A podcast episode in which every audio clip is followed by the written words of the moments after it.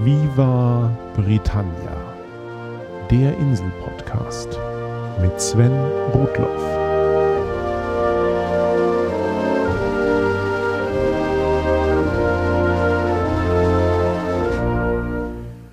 Herzlich willkommen zu Folge 17 von Viva Britannia, dem Podcast über Großbritannien und die Briten. Kalendarisch ist der Sommer zum Ende und das Wetter kann wieder ungemütlicher werden. Aber wie es aussieht, will die Sonne noch nicht ganz von uns lassen, weder hier auf dem Kontinent noch auf der Insel. Für das erste Septemberwochenende, wenn diese Folge erscheint, sind hier wie dort noch einmal hohe Temperaturen angekündigt. Bis zu 30 Grad soll es in Südengland werden. Die britische Presse spricht sogar schon von einem möglichen Indian Summer. Aber dazu später mehr. Großbritannien ist ja berüchtigt für sein schlechtes Wetter. Dabei ist das so pauschal natürlich gar nicht fair. Ich habe jetzt fast 20 Jahre im Rheinland gewohnt und während meiner Zeit in Mittelengland habe ich wenige Wetterunterschiede zwischen den beiden Regionen feststellen können. Was ist also dran am britischen Wetter und warum ist es ein so wichtiges Thema? Erst einmal muss man sich klar machen, wie Großbritannien überhaupt geografisch liegt. Die Insel ist sehr lang gezogen. Zwischen Land's End, dem südlichsten Punkt in Cornwall, und John O'Groats an der schottischen Nordküste liegen fast 1000 Kilometer Luftlinie. Das sind 100 Kilometer mehr als bei Deutschland. Dafür liegt Großbritannien insgesamt auch schon nördlicher. Land's End im Süden ist etwa auf der Höhe von Frankfurt am Main, London auf der des Ruhrgebiets, Edinburgh liegt schon nördlicher als Kopenhagen und John O'Groats im Norden kommt bald an Stockholm heran. Da sollte es auf der Insel doch kühler sein als in Deutschland, oder? Naja, es kommt drauf an. Zum Westen der Insel öffnet sich der Atlantik, der Feuchtigkeit bringt. Insbesondere zum Südwesten hin ist die feuchte Luft auch wärmer, als es die nördlichen Breitengrade allein vermuten lassen würden, weil hier die Ausläufer des Golfstroms zum Tragen kommen. Weiter im Norden wirkt sich dann aber je nach Jahreszeit auch eher die kalte, feuchte Luft aus der Arktis aus. Zum Osten schließlich liegt mit Eurasien die größte Landmasse der Welt, die meist für trockene Luft sorgt. Und diese feuchten und trockenen, warmen und kalten Ströme treffen dann alle über einer Insel zusammen, die insgesamt sehr flach ist und kaum nennenswerte Gebirge hat. Das Ergebnis dieser Geografie? Das typische britische Wetter ist mild, aber wechselhaft. Und zwar auch milder und wechselhafter als in Deutschland. Mildes Wetter lässt sich sogar in Zahlen ausdrücken. Ich finde immer toll, was ich selbst noch so alles bei der Recherche für Viva Britannia lerne. Und dazu gehörte bei dieser Folge das Konzept der Winterhärtezonen. Oder, korrekter, der US Department of Agriculture Plant Hardiness Scales. Kurz gesagt, das amerikanische Landwirtschaftsministerium hat ein Kategoriensystem entwickelt, das international genutzt wird, um die Winterhärte von Pflanzen zu beurteilen. Oder mit anderen Worten, Regionen werden nach der durchschnittlichen tiefsten Jahrestemperatur in Klassen von 1 bis 11 eingeteilt, um Anhaltspunkte darüber zu geben, welche Pflanzenarten in diesen Regionen jeweils überleben können. Klasse 1 sind die unwirtlichsten Gegenden mit Tiefstemperaturen unter minus 50 Grad Fahrenheit, das sind minus 45,5 Grad Celsius. In Zonen der Klasse 11 hingegen sinken die Temperaturen im Jahresverlauf nicht unter plus 40 Grad Fahrenheit, das sind plus 4,5 Grad Celsius. Die Hochalpen liegen in den Mittelhärtezonen 4 bis 5. Das Flachland von Deutschland, Österreich und der Schweiz in den Zonen 6 bis 7 und einige deutsche Gebiete mit besonders mildem Klima wie das Rheinland, die Nordseeküste oder der Bodensee in Zone 8. Zum Vergleich, der überwiegende Teil der britischen Inseln liegt in Zone 8, die Küsten, vor allem auf der Atlantikseite, in Zone 9, vereinzelt sogar Zone 10. Nur die zentralen Gebirgsregionen wie die schottischen Highlands kommen auf Zone 7 und damit auf ein Winterklima vergleichbar mit Berlin oder Hamburg. Edinburgh ist so mild wie Düsseldorf und London kommt sogar fast an Rom heran. Mildes Wetter heißt wenige Wetterextreme. Die Winter sind kalt und die Sommer sind warm, aber die Winter sind wärmer als auf dem Kontinent und die Sommer kühler. Selten gibt es Frost oder Hitze über 32 Grad Celsius. Mildes maritimes Wetter heißt aber auch hohe Luftfeuchtigkeit, und zwar das ganze Jahr über. In Deutschland fallen im Durchschnitt pro Jahr etwa 800 mm Niederschlag. In Großbritannien liegt das Mittel zwischen 1000 und 1200 mm mit steigender Tendenz. Dank des menschgemachten Klimawandels steigen die Niederschläge auf der Insel in den letzten Jahrzehnten deutlich an. Das Jahr 2012 war mit 1330 mm das zweitniederschlagsreichste seit Beginn der Wetteraufzeichnungen im Jahr 1766. Niederschlag plus flaches Gelände bedeutet wiederum, manche Gegenden sind immer wieder von Überschwemmungen bedroht.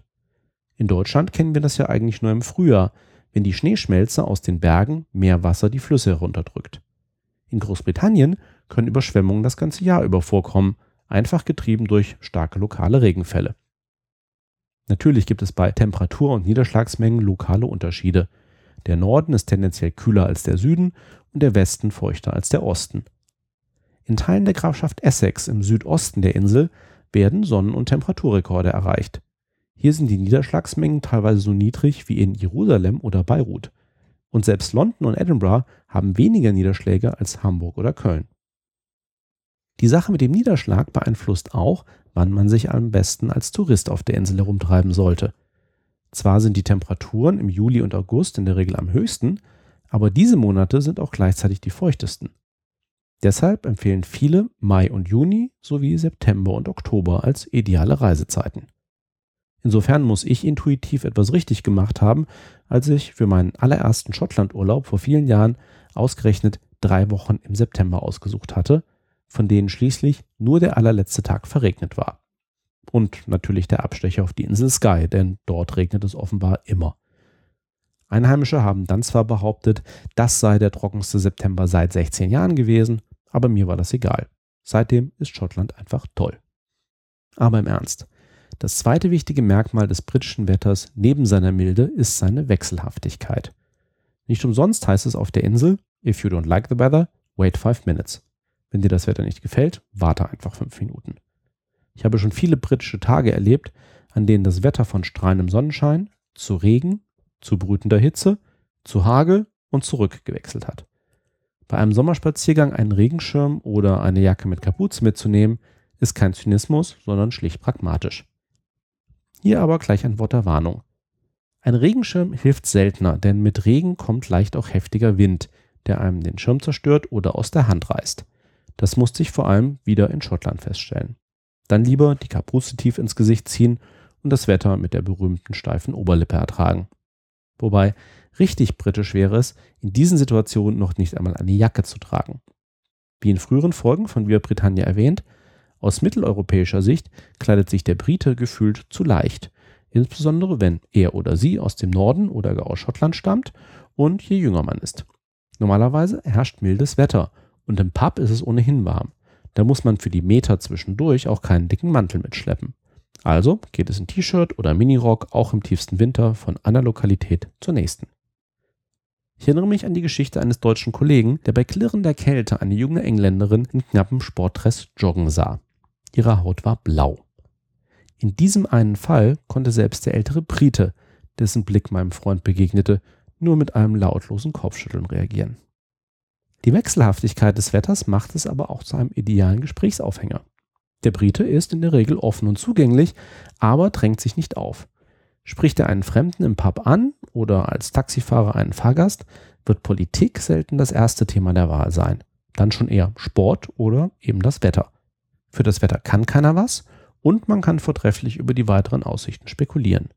So hat man ein Thema, das niemandem wehtut und von dem aus man sich schnell zu anderen weiterhangeln kann, je nachdem, was man jeweils von sich preiszugeben bereit ist. Kommen wir zum Schluss zurück zum Indian Summer. Dieser Begriff ist genau genommen amerikanisch, nicht britisch. Viele Länder haben eigene Namen für überraschend warme Perioden im Herbst. In Deutschland und vielen slawischen Ländern ist das der Altweibersommer. Der hat aber kaum etwas mit älteren Frauen zu tun, sondern mit den Webfäden, mit denen junge Spinnen im Herbst durch die Luft segeln und die an graue Haare erinnern. In südeuropäischen Ländern nennt man eine entsprechende Hitzeperiode St. Martins Sommer, ein Gedenk des Martinstages am 11. November. Und St. Martins Sommer hieß dieses Phänomen ursprünglich auch in Großbritannien. Es wurde erst in den letzten Jahrzehnten vom amerikanischen Indian Summer verdrängt.